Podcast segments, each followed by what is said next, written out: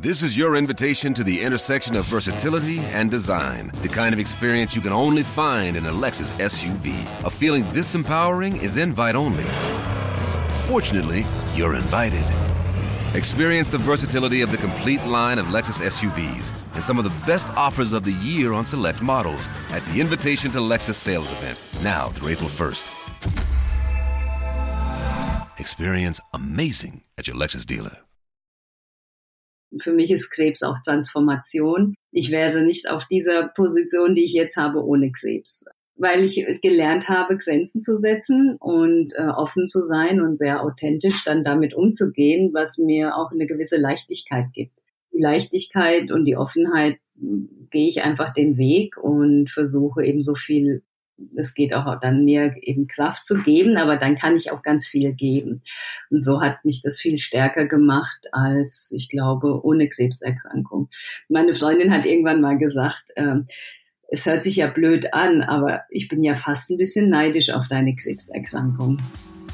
Herzlich willkommen zum Mutmach-Podcast von Funke mit Suse, Paul und Hajo Schumacher. Heute ist Mutmach Mittwoch mit prominenten Expertinnen und anderen klugen Leuten, die uns ein bisschen schlauer machen. Der Mutmach Podcast auf iTunes, Spotify und überall, wo es Podcasts gibt. Gerne abonnieren, das ist für euch kostenlos, aber für uns ein Kompliment, das wirklich Mut macht. Und jetzt geht's los. Ja, und jetzt geht es los mit einer Mutmacherin. Wir haben uns schon mal auf einem Podium kurz kennengelernt. Sie ist Geschäftsführerin der Sineos Health GmbH. Sie war früher bei Roche, ein großes Pharmaunternehmen, das auch Krebsmedikamente entwickelt. Yvonne ist an Brustkrebs erkrankt als Führungskraft und war erschüttert, wie Krebspatienten am Arbeitsplatz so behandelt werden. Daraufhin wird sie selber aktiv und gründete Patients Are Us. Liebe Yvonne, ich habe dich zwischen zwei Meetings erwischt. Als Führungskraft führt man natürlich dauernd. Wie geht's dir?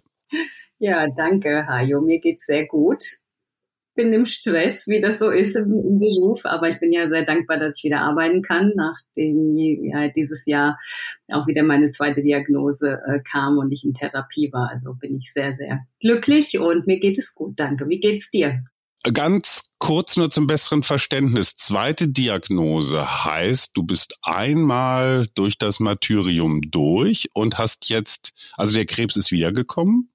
Genau, also vor neun Jahren wurde ich das allererste Mal an Brustkrebs äh, oder mit Brustkrebs diagnostiziert. Und damals war ich bei Roche noch tätig. Und ja, das war dann so die Initialtherapie. Es war auch ein relativ früher, äh, frühes Stadium, als ich gut therapiert werden konnte über vier Monate und konnte dann auch wieder arbeiten. Und jetzt im Februar, äh, meine Routinekontrolle ist meine andere Brust erkrankt. Und dieses Jahr war ich dann auch wieder in Therapie. Es fing dann im März an mit Chemotherapie und ja, Antikörpertherapie, Operation. Und jetzt bin ich seit September wieder voll arbeitsfähig, aber ich konnte auch durchaus dieses Jahr immer wieder arbeiten. Ich arbeite von zu Hause auch teilweise und kann da sehr gut online und virtuelle Meetings machen. Das hat mir sehr geholfen. Du, du erzählst das so locker runter, na ja, und dann jetzt die zweite Brust und dann nochmal den ganzen Kram, als ob du eine gewisse, wie sagt man, Resilienz entwickelt hast. Das klingt so, als äh, nähmest du das so an. Ist der Eindruck richtig? Der ist richtig. Das hilft mir eben durch diese schwere Therapie auch zu gehen. Also Akzeptanz. Äh, ich glaube eben ganz fest daran, dass Dinge im Leben passieren, auf die man nicht unbedingt Einfluss hat. Ich äh, habe auch genetische Faktoren, die mich zu einem höheren Risiko da ähm, machen und deswegen war ich gar nicht so sehr überrascht. Ich habe es halt nie gehofft, dass ich nochmal erkranke, aber wie es dann kam, nehme ich das so an und durch die Annahme geht es dann auch einfacher durch die Therapie. Die habe ich sehr gut trotz allem äh, ja, verkraftet und überstanden. Und es war jetzt auch nicht, wo ich sagen würde, die schlimmste Zeit meines Lebens, trotz Chemo. Dies, das habe ich natürlich immer nicht gewollt oder auch nicht gehofft, dass ich überhaupt mal durch die Chemo und durch so eine Therapie gehen muss. Aber mit ja, Akzeptanz und Unterstützung von vielen ähm, bin ich da echt sehr, sehr gut durchgekommen. Bevor wir zu Patients Are Us kommen, trotzdem nochmal die Frage, die Tatsache, dass du jetzt naja, in der Branche arbeitest, also in der Therapiebranche, in der Pharmabranche, in der Gesundheitsbranche, erleichtert das den Umgang mit dem Krebs, weil es versachlicht ist und vielleicht nicht so tabuisiert, weil man da häufiger drüber redet? Also hilft das, wenn man sich auch beruflich mit dem Thema befasst? Also es hilft sicherlich, dass man die richtigen Leute kennt und dass man Experten befragen kann. Und ich habe sehr viel Unterstützung innerhalb des Unternehmens, damals auch bei Roche äh, und auch jetzt ähm, Fachkräfte, Fachärzte außerhalb meiner normalen äh, Behandlungsteam äh, mit denen ich gesprochen habe, weil es ist ganz wichtig, sich selbst zu informieren, Krebs ist eben nicht gleich Krebs. Jeder hat eine individuell andere Behandlung und es gibt ganz viele Behandlungsmöglichkeiten und dann wird einem was vorgeschlagen und das Tumorboard schaut sich das ja an und trotzdem gibt es viele Ärzte, die dann oder Zentren, die vielleicht auch andere Meinungen haben und da ist es sehr, sehr hilfreich, wenn man die Experten kennt und sich in dem Gebiet auskennt und da hatte ich eben das Glück oder die Möglichkeit, weil ich so ein gutes Netzwerk habe, auch international. Noch eine Ärztin aus USA, die hat mich jetzt auch jetzt bei der zweiten Erkrankung äh, begleitet und konnte ich immer fragen und das hat, das hilft. Würdest du dich als Arbeitstier bezeichnen? Ja. Schon, ne? Du arbeitest viel und gerne und erfolgreich. Ja. Und kannst du mal den Moment schildern, so man kriegt die Diagnose, die einen natürlich erstmal umhaut. Irgendwann dann kommt man ja auch mal, wenn man also sich selbst durchdacht und durchfühlt hat und die Angehörigen, aber dann kommt ja auch irgendwann das Thema Arbeit. Und da kommen ja Sachen wie, boah, ich habe Angst um meinen Arbeitsplatz, was sagt der Arbeitgeber, wie reagieren die Kollegen, wie war das bei dir? Ja, beim allerersten Mal, ähm, also damals noch bei Roche, habe ich sofort meiner Chefin Bescheid gegeben, als ich die Diagnose hatte. Und äh, ich wurde dann eigentlich auch äh, freigestellt und konnte mich komplett auf die Therapie konzentrieren. Ich habe damals in, in der Schweiz gearbeitet, das sind nochmal andere Richtlinien als in Deutschland. Und äh, das habe ich auch gebraucht, einfach auch das zu verarbeiten und auch zu sehen, ich meine, die Nebenwirkungen von auch Bestrahlung habe ich damals bekommen und auch zwei Operationen. Das braucht schon Kraft und Wiederaufbau und Energie. Insofern war ich meiner damaligen Arbeitgeber, meiner Chefin und auch dem ganzen Leadership-Team sehr dankbar, weil jeder sofort gesagt hat, ich mache dies und ich mache das und ich kann dich da und da unterstützen. Also das war kein Problem und ich habe auch immer, auch meinen Kindern, die damals auch noch jung waren, ähm, acht und zehn und da äh, habe ich immer gleich von Anfang an gesagt, was es ist. Ich schäme mich auch nicht dafür, auch wenn das so ein Gefühl für viele Patienten ist. Was habe ich falsch gemacht? Wieso, wieso trifft es mich? Ich wollte immer, dass jeder das im Umfeld auch weiß, auch am Arbeitsplatz, äh, weil dann kann ich auch damit besser umgehen. Ich bin kein Mensch, der das irgendwie zurückhalten möchte. Das Leben passiert mit vielen schönen Dingen, aber auch mit schwierigen. Und bei, bei dieser schwierigen Zeit äh, ist es für mich hilfreich, wenn andere Menschen das wissen, auch am Arbeitsplatz. Nur wurde ich dann oft gefragt, wieso sagst du das eigentlich? Weil äh, es gibt ja viele Erfahrungen. Interessanter Punkt auf der Debatte, wo wir zusammen auf dem Podium waren, auf der, auf der Krebskonferenz YesCon. Da hieß es auch, ich weiß gar nicht, ob du das gesagt hast, aber viele, die eine Diagnose bekommen, die trauen sich nicht, das dem Arbeitgeber oder den Kollegen zu erzählen. Ja, weil es ist doch ein, ein, ein gewisser Makel. Also es ist ja auch so, dass es nicht nur am Arbeitsplatz so ist, sondern ähm, man bekommt keine Krankenkasse mehr oder mhm. nicht mehr danach irgendwie so frei versichern lassen, weil man ja doch dieses Risiko hat und man wird so teuer äh, für, für den Staat und so ist es für den Arbeitgeber. Äh, der Mitarbeiter, der wird vielleicht eher mal wieder ausfallen und äh, wir müssen ja, Sorge dafür tragen, dass es dem gut geht. Und das ist einerseits eine finanzielle Belastung, aber halt auch eine Belastung in der Arbeitsfähigkeit und in dem Umsetzen. Und bei kleineren Firmen kann ich mir das durchaus vorstellen. Die müssen ja dann diesen Ausfall auch irgendwie kompensieren. Und insofern ist es da schwierig, manchmal solche Dinge dann auch zu sagen. Und manche haben auch Angst dann von, dass sie ihre quasi berufliche Karriere nicht mehr weitergehen können und dass sie so ein Stigma haben und deswegen irgendwie keine weiteren Aufgaben mehr bekommen. Und das gibt's auch. Also ich kenne Menschen, die eine Krebsdiagnose bekommen haben und auch behandelt wurden, die danach auch ihren Job verloren haben, beziehungsweise andere Aufgaben erhalten haben. Ganz kurze Frage eines Laien. Ich bin seit vielen Jahren Freiberufler. Ich kenne mich einfach mit den ganzen Regularien am Arbeitsplatz nicht aus. Bin ich verpflichtet als Arbeitnehmer, Arbeitnehmerin, sobald ich eine Diagnose habe, dies dem Arbeitgeber mitzuteilen oder gehört das zur Privatsphäre? Das ist eine sehr gute Frage. Ich kenne mich auch besser im Internationalen aus als mhm. sein jetzt in, in Deutschland. Ähm, ich bin, glaube ich, verpflichtet zu sagen, dass ich eben krank bin und dann krank mich ja eigentlich ausfalle, aber ich muss nicht sagen, was ich habe. Okay, also da ist schon auch mal, naja, da wird dem Tabu noch mal ein bisschen Vorschub geleistet. Ne? Also ja, ich verstehe, ist natürlich erstmal eine Privatsache. Auf der anderen Seite trägt das natürlich zu diesem Schweigen, zu diesem betretenen Schweigen dazu. Du bist dann auf die Idee gekommen, Patients are Us zu gründen. Was verbirgt sich dahinter? Ja, als ich zurückkam bei meiner ersten, äh, nach meiner ersten Therapie äh, bei SOSH, wo wir ja sehr viel für Patienten arbeiten und was wir ja tun, um Medikamente zu entwickeln, habe ich mich gefragt, wo sind denn alle die Patienten, also meine Kollegen, die sind doch auch Patienten und Brustkrebs, jede achte Frau hat äh, Brustkrebs. Dann bin ich so im Unternehmen entlang gelaufen, habe immer geschaut, wer ist denn jetzt auch erkrankt. Moment, ganz kurz. 100 Frauen ähm, jede achte, das heißt zwölf von 100, zwölfeinhalb von 100 haben irgendwann mal eine Brustkrebsdiagnose. Genau. Das heißt, statistisch in jedem größeren Unternehmen gibt es welche. Ja, sehr viele sogar.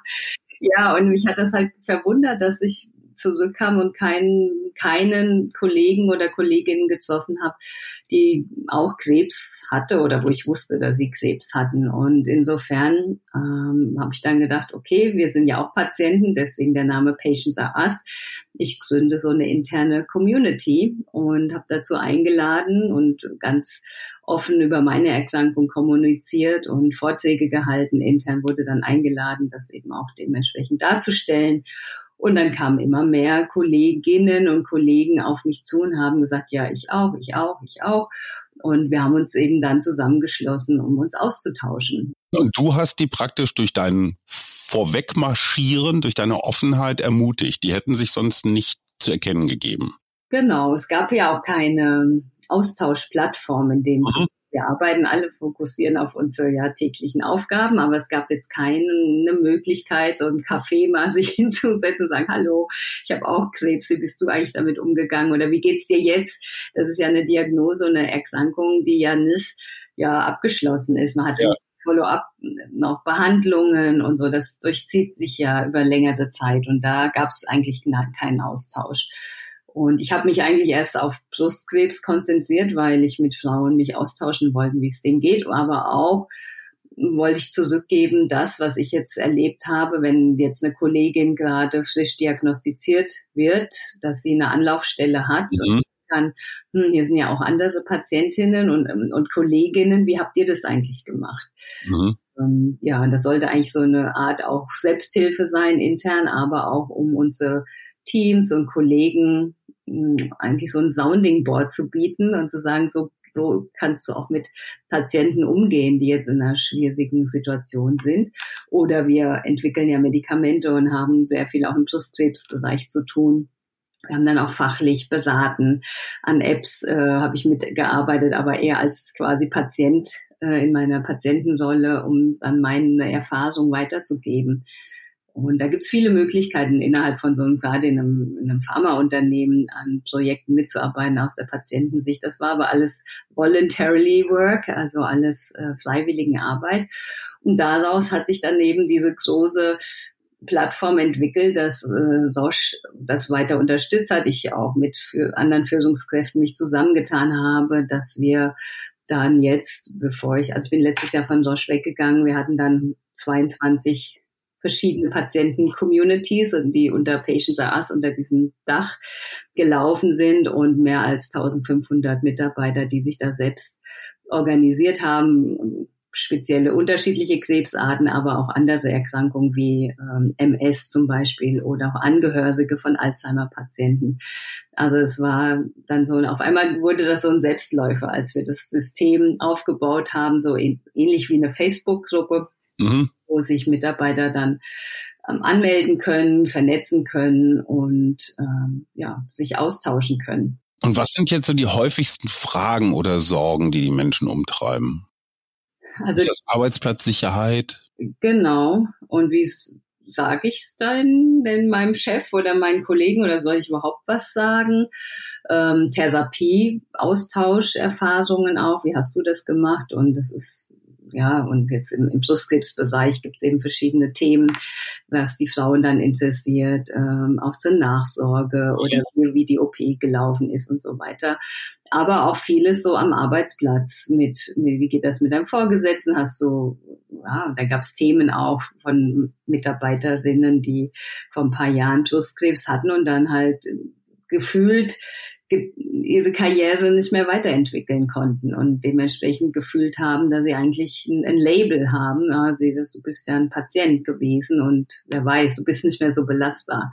Das habe ich auch selbst erfahren. Also ich hatte zum Beispiel auch dann Dienstreisen ähm, nach USA und dass dann Kollegen hinter meinem Rücken gesagt haben, ja, wenn, weil ich mich mit zwischendrin halt auch ausgesucht habe und ein, zwei Stunden äh, Mittagspause mich rausgenommen haben, dann wurde das dann auch so da. Mhm. Ja, also dann soll sie gar nicht fliegen, wenn sie sich aussuchen muss. Und dann sind wir ja bei einem spannenden Punkt. Also ja klar, Kollegen sind ja überwiegend nett und empathisch und zugewandt, aber es gibt ja auch die anderen. Und wenn du jetzt so eine Gruppe hast innerhalb eines Unternehmens, die ganz offen von sich sagen, so wir haben jetzt gerade ähm, ein Krebsthema, dann markierst du ja quasi diese diese Leute auch noch. Also dann, dann können ja die bösartigen Kollegen sagen, oh, guck mal hier, da sind die, da sind die Halbtoten oder sowas. oh, ja, das ist so. Ja, aber es, also du machst dich ja angreifbar, ne? Durch das Sichtbarmachen. Auf beiden Seiten übrigens. Es gibt auch Patienten und Patientinnen, die äh, dann gesagt haben, ja, du gehst ja nur auf die Bühne quasi zu präsentieren, was übrigens sehr schwer ist, dann von seiner eigenen Erkrankung immer wieder zu ja. erzählen. Die aber gesagt haben, ja, du nutzt es ja auch nur, um sich selbst darzustellen. Also, aber das sind alles Sachen, das sind Meinungen von vielen Menschen, die verschiedene Sichtweisen haben. Das muss, ich habe für mich entschieden, das lasse ich an mir vorbeiziehen, weil eigentlich die Initiative so ist, dass es Menschen helfen soll. Und es ist ein Thema, was nach wie vor nicht so oft angesprochen wird. Und ich habe es ja jetzt wieder in einem anderen Unternehmen äh, auch erlebt, äh, dass ich da aber auch wieder ganz, ganz offen mit umgegangen bin und auch sehr viel Zuspruch dadurch erhalten habe und vor allem auch Mut machen. Also ich habe ganz oft gehört, ich dadurch, dass ich meine Geschichte teile, haben andere Menschen eben auch den Mut gehabt, ihre Geschichte zu teilen. Und das hilft eben dann gerade die, die neu diagnostiziert wurden, sich aus. Du bist nicht allein, ne? Genau, du bist nicht allein. Und jetzt hast du Patients R Us exportiert, äh, weil was bei Roche funktioniert hat, äh, funktioniert inzwischen auch bei wie vielen anderen Unternehmen? Ja gut, das weiß ich nicht bei den anderen Unternehmen. Ich habe mich mit äh, bei letzten YesCons auch mit anderen Unternehmen ausgetauscht diesbezüglich. Ob sie es dann wirklich implementiert haben, weiß ich nicht. Aber es haben mich Firmen gefragt, wie hast du das gemacht?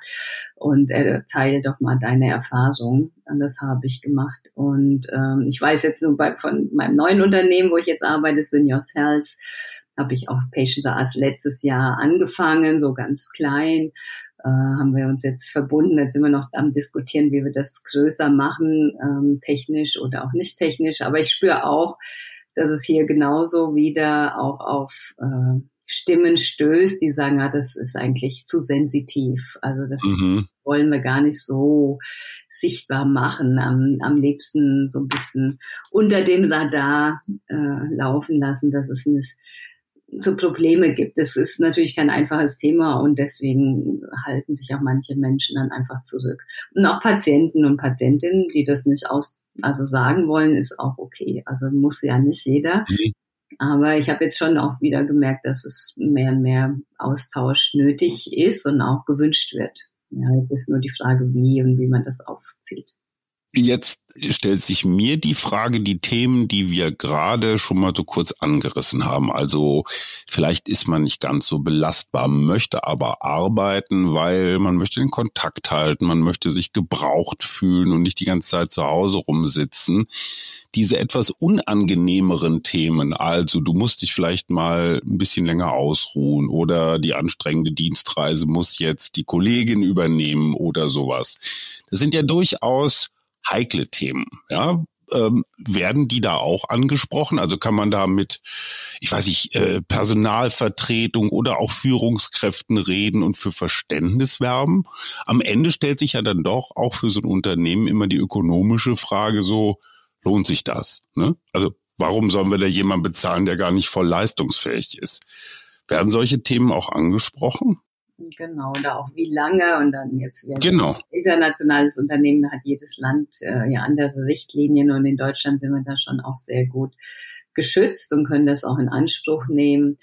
Ähm, das ist individuell eben unterschiedlich. Ich habe jetzt bei mir dieses Jahr das so handhaben können, dass ich gesagt habe, okay, nach Chemo die Woche kann ich gar nicht arbeiten, ging auch nicht. Äh, und danach schaue ich, was geht. Und das ging dann eigentlich zweite, dritte Woche immer ganz gut und sechs Zyklen.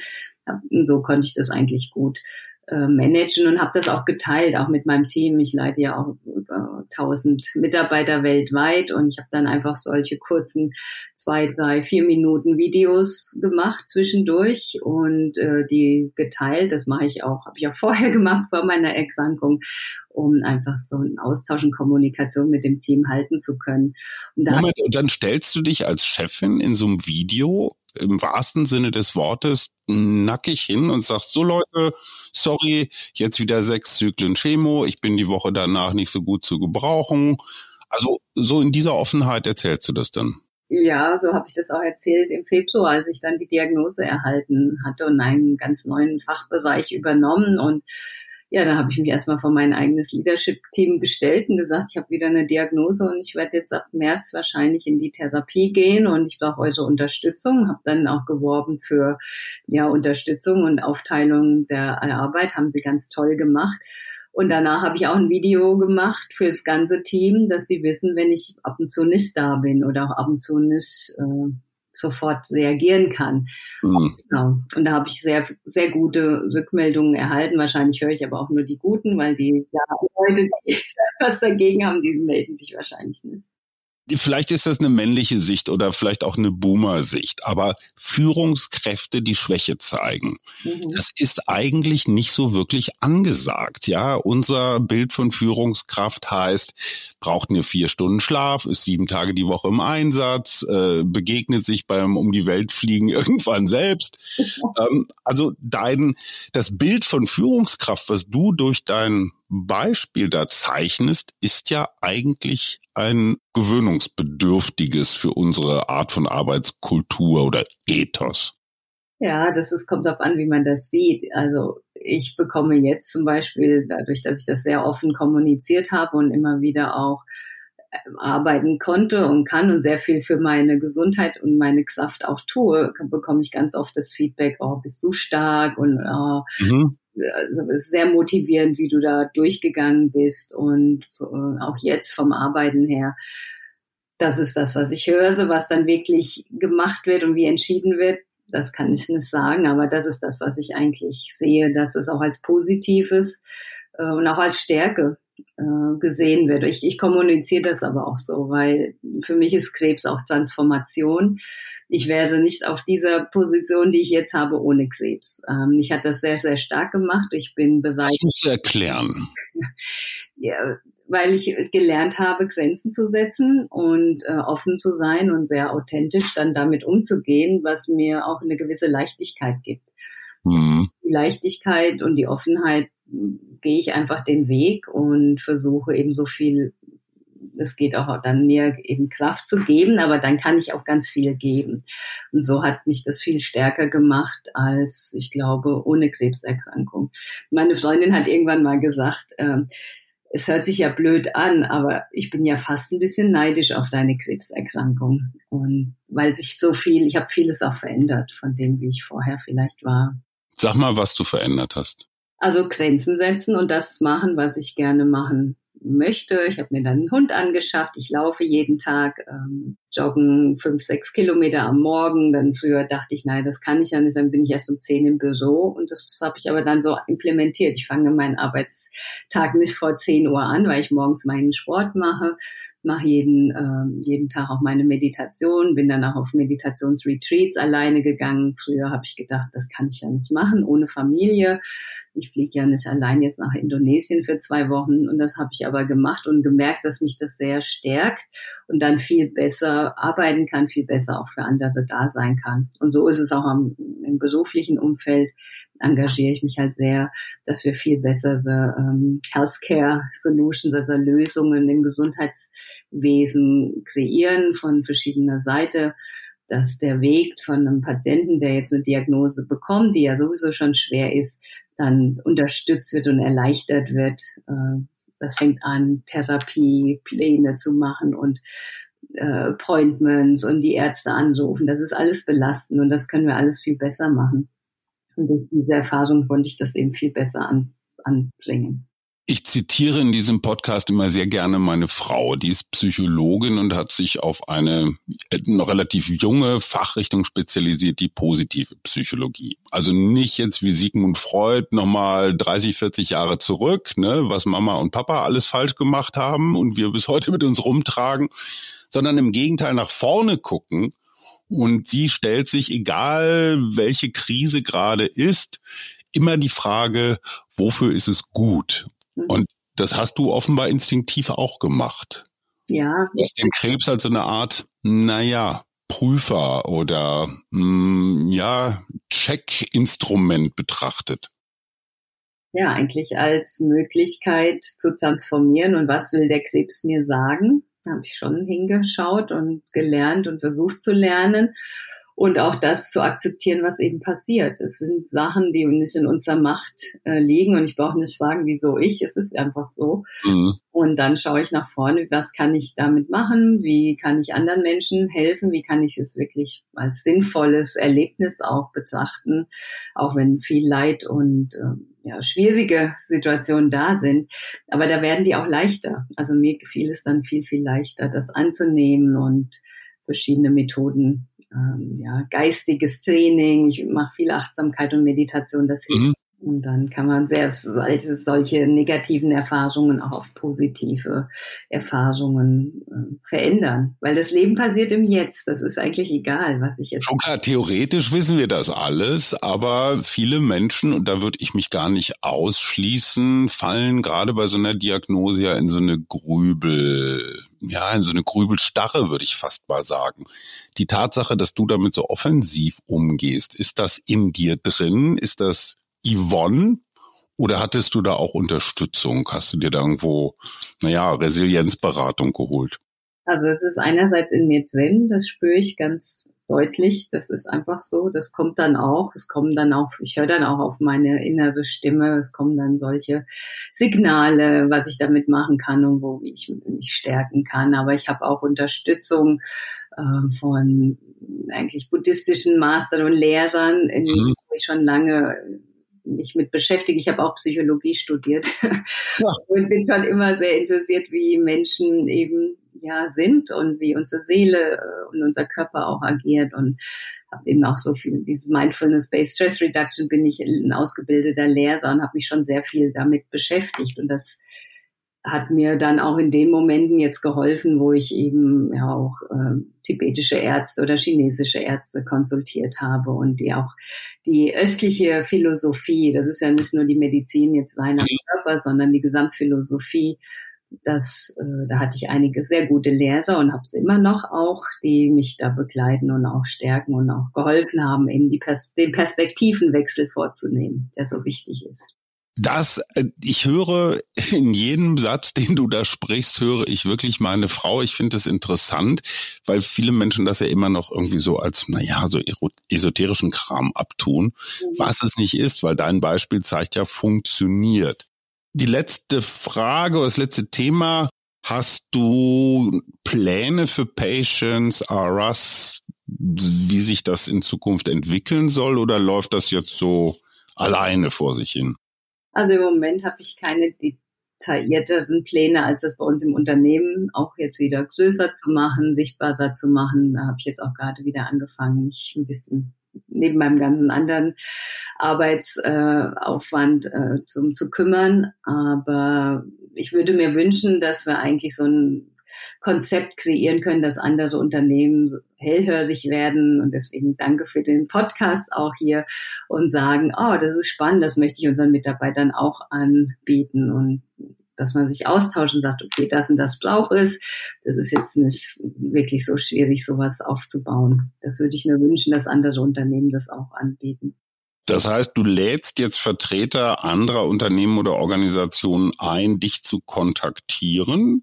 Ja, würde ich machen. Okay, ja, du hast ja sonst offenbar nicht viel zu tun, dann hast du da noch ein bisschen mehr. Genau, nein, aber das ist, liegt mir am Herzen und es braucht gar nicht so viel Austausch. Es braucht Leute, die engagiert sind und das auch zusätzlich machen. Es braucht halt immer, ja, das ist ein zusätzlicher Aufwand, weil die Unternehmen dazu ja jetzt nicht Ressourcen abstellen und sagen, ja, das ist jetzt deine Aufgabe, dafür wirst du bezahlt. Das ist immer, wie halt auch bei der YesCon oder Yes We Cancer, das sind alles zusätzliche Arbeiten, die wir so betreiben. Und es braucht Leute, die da willig sind, das auch zu machen. Das ist eher die Schwierigkeit, weil heutzutage die Ressourcen, die Mitarbeiter alle sehr, sehr ausgelastet sind und dann nicht mehr so viel Zeit und Möglichkeiten da sind und viele das dann sagen, ich habe da keine Zeit für. Ich bin natürlich neugierig und äh, das ist so meine innere Bildzeitung, aber du musst mir schon auch noch verraten, wie das mit deiner Familie so verlief. Du hast gesagt, du hast zwei Kinder, die sind jetzt ein bisschen älter als acht bis zehn. Yeah. Ähm, wie, wie finden die denn das, dass ihre Mutter sich da gar nicht so verhält, wie sich ein trauriger, eine traurige Krebspatientin verhalten sollte? Also bei der ersten Erkrankung fanden sie das eigentlich sehr positiv, weil wir haben das dann zu Hause gleich besprochen und die wussten auch, was Krebs bedeutet, weil vier Jahre vorher eine sehr gute Freundin von mir mit 45 innerhalb von einem Jahr verstorben ist. Mhm. Und die Kinder, die auch sehr gut gekannt haben und auch bei der, auf der Beerdigung war. Als ich dann zurückkam und gesagt habe, ich habe halt Brustkrebsdiagnose, ich ihnen aber auch gesagt, das ist äh, früher, früh erkannt worden, es ist gut therapierbar und ich werde jetzt nicht die nächsten fünf Jahre daran sterben, bin ich mir sehr sicher und dass das gut behandelbar ist. Und dann haben sie mich beide gefragt, darf ich das denn in der Schule erzählen? Mhm. Freunden oder meinen Lehrern habe ich gesagt, natürlich, äh, bitte, weil es kann, es belastet euch sicherlich jetzt auch die nächste Zeit. Ich möchte eigentlich, dass ihr das auch sagt, ganz offen. Und dann kamen sie beide zurück und haben gesagt, oh, wir haben das in der Klasse erzählt. Und dann hat der eine gesagt, auch oh, meine Mutter auch. Und der andere, auch oh, meine, mhm. meine Tante hatte auch Brustkrebs. Und der geht's jetzt wieder gut. Und der geht's jetzt auch wieder gut. Und dann habe ich gesagt, siehst du, es ist so wichtig, dass man auch diese quasi diese Situation nutzt und das auszutauschen, weil dann kommen die ganzen positiven Geschichten. Brustkrebs oder mhm. Krebs an sich. Ein Drittel ist, sagen wir so, diese schlimme, was wir wissen, dieses Leid und innerhalb von einem Jahr verstorben und so. Aber zwei Drittel der Brustkrebs oder der krebserkrankten Menschen haben sehr viel Stärke auch daraus gezogen und haben, sind gesund, haben äh, die Erkrankung gut bewältigt und darüber wird zu wenig gesprochen. Und das mhm. macht ja Mut. Und das hat meinen Kindern dann auch Mut gemacht und die fanden das dann ganz normal, dass man darüber spricht. Und das machen sie heute auch. Und bei der zweiten Erkrankung jetzt waren sie, wir sind jetzt beide ja natürlich schon viel älter, aber nicht mehr so, das war jetzt nicht mehr so ein Schock, obwohl das ja jetzt, eine, sagen wir mal, eine, noch eine schwierigere Situation war von der Behandlung auch nicht ganz so einfach. Ganz zum Schluss hast du die Chance für einen Werbeblock. Ich gestehe, Sineos war mir bislang kein Begriff. Wenn du tausend Menschen rumkommandierst, kann es ja ganz kein ganz kleiner Laden sein. Nein, 29.000 Mitarbeiter haben wir. Und Guck mal an, das nennt man wohl eine Bildungslücke. Ja, du kannst sie schließen. Ja, es ist ein internationales Unternehmen, was jetzt Pharmafirmen äh, unterstützt, klinische Studien durchzuführen, weil in, in dem Bereich klinische Studien mhm. Arbeit anfällt und Unternehmen oder auch kleinere Pharmaunternehmen nicht immer die Mitarbeiter haben, solche äh, Arbeiten durchzuführen. Und wir sind so ein sogenanntes Auftragsforschungsinstitut und führen klinische Studien durch und haben, deswegen bin ich eigentlich auch gewechselt, wir haben sehr viele, sagen wir, Apps und Technologien, und äh, Lösungen, die wir Patienten oder auch Prüfärzten und Krankenhäusern anbieten, die klinischen Studien einfacher und digitaler durchzuführen und auch nach Hause zu bringen mit äh, Krankenschwestern und so weiter, dass das nicht alles so bürokratisch ist. Es ist nach wie vor sehr bürokratisch und schwierig, klinische Studien durchzuführen. Und wir sind ein Unternehmen von vielen. Es gibt viele auf dem Markt, die solche klinischen Studien durchführen. Da wäre es ja naheliegend, dass die Brustkrebspatientin Yvonne auch an so einer Studie teilnimmt. Also eines dieser, ich sag's jetzt mal ein bisschen flapsig, Versuchskaninchen ist. Mhm. Wäre gewesen, wenn meine Therapie nicht also so klar war, wer mhm. war. Ah, okay. Einfach ganz klar äh, vom Befund, da gibt's genug äh, Möglichkeiten zum Glück auf dem Markt. Also es gibt Medikamente, die zugelassen sind, die sehr gut äh, validiert wurden und gezeigt haben, dass sie wirken. Und ich hatte jetzt einen Typ Brustkrebs, der sehr gut auf Medikamente angesprochen hat, die schon auf dem Markt sind. Ich gehe ja erst in eine klinische Studie, wenn meine, meine Krebserkrankung mit den Medikamenten, die auf dem Markt sind, nicht so gut behandelbar sind. Liebe Yvonne, ich bedanke mich ganz herzlich. Erstens für deine Zeit, zweitens für deine Offenheit und drittens für Patience Are Us überflüssig zu erwähnen. Ich sage es aber trotzdem nochmal. Alles Gute und äh, hoffentlich bleibt dir diese Pest jetzt erspart. Äh, zweimal finde ich ist ist wirklich heldenhaft genug. Ähm, alles alles Gute und ganz ganz vielen Dank. Wir sehen uns hoffentlich auf der nächsten YesCon. Ja, vielen Dank, Hajo, und vielen Dank für die Einladung, hier im Podcast mitzumachen. Danke. Immer gerne. Tschüss, Yvonne. Das war der Mutmach-Podcast von Funke. Jeden Montag, Mittwoch, Freitag ganz frisch. Unterstützt uns bei steady.fm, folgt uns auf Instagram oder hinterlasst gerne eine nette Bewertung. Wir hören uns.